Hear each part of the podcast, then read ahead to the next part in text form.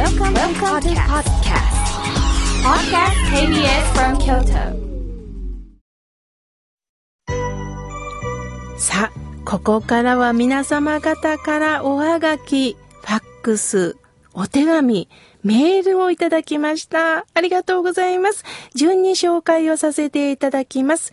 まずはじめに、伏見区より、くにこさん、ありがとうございます。素敵ないろんなお花が色とりどり書かれた絵はがきを本当にありがとうございます。妙慶さん、いつも心に残る放送をありがとうございます。そして最後の言葉。月が輝くのは周りが暗いから。人生辛いことがあるから輝く。もうこの言葉はずっと胸の中に残っています。さて私は人と話が大好きなんです。一日一回スーパーに行くんですよ。妙慶さん、スーパーに行きますか？とのことです。はい。もう私も、えー、スーパーに行くのは大好きですが、もう一つ、商店街に行くのも好きなんです。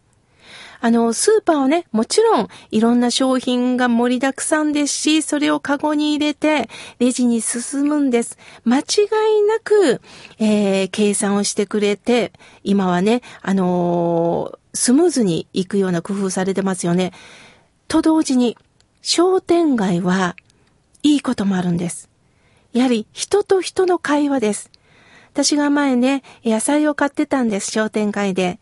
すると、お客さん、482円。あ、ちょっと待ってください。2円、2円、2円。お客さん、いいよ。ちょっとこの野菜、ちょっと古くなったから、もういい。端数いい。400円。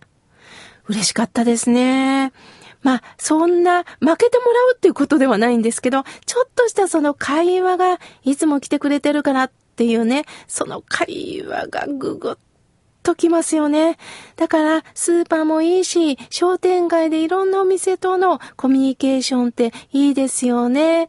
また、最近は、あのいろんな若い人がね、あの、新たにこう、ショップを設けておられますよね。できるだけ、こう、なんかその人に、なんかやる気を持ってもらおうと思って新しい店にも行くようにしております。邦子さん、どこかでスーパーで会えるかもしれませんよね。これからもよろしくお願いいたします。さあ、続いての方です。たつこさん、彦根市よりはがきをいただきました。妙慶さん、お便り初めていたします。妙慶さん前、テレビに出てましたよね。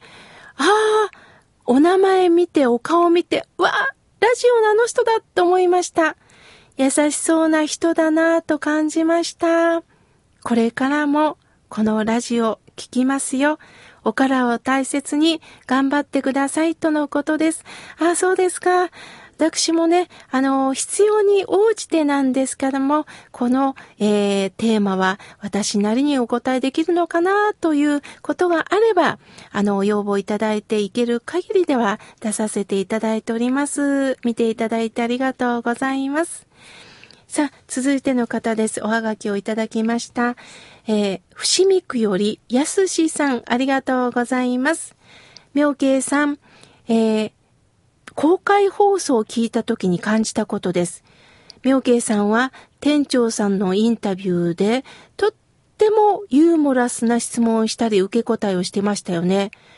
妙慶さんのことはちょっとずつ分かってきました。妙慶さんは真面目だけではなくってユーモラスなんですね、とのことです。そうですね。えー、まあ、私は決して真面目ではないと思います。あの、ふざけてるって言われることもありますし、アホかって友人からはよく言われます。あの、どんどんどんどんお付き合いをしていただくと、本音がポロリと出ると思いますので、どうか安さんよろしくお願いします。さらに質問です。妙慶さん、あんを作るとラジオでおっしゃってましたね。妙慶あん。もしも作っていただいたら私行きやすくなります。よろしくお願いします。とのことです。そうなんです。私の夢はね、妙慶案を作れたらなと思ってます。でもまだまだ、えー資金が貯められておりませんので、いつか作れたらな。そして、本当に皆さんが気兼ねなく集まって、そしてそこで井村屋さんの美味しい羊羹を食べていただきながら、お茶を一服、そしてみんなで語り合える空間ができたらなと思っております。いつかいつか実現したらやすしさん、訪ねてくださいね。さあ、続いての方です。メールをいただきました。えー、カモミールさん、いつもありがとうございます。島根県よりメールをくださいます。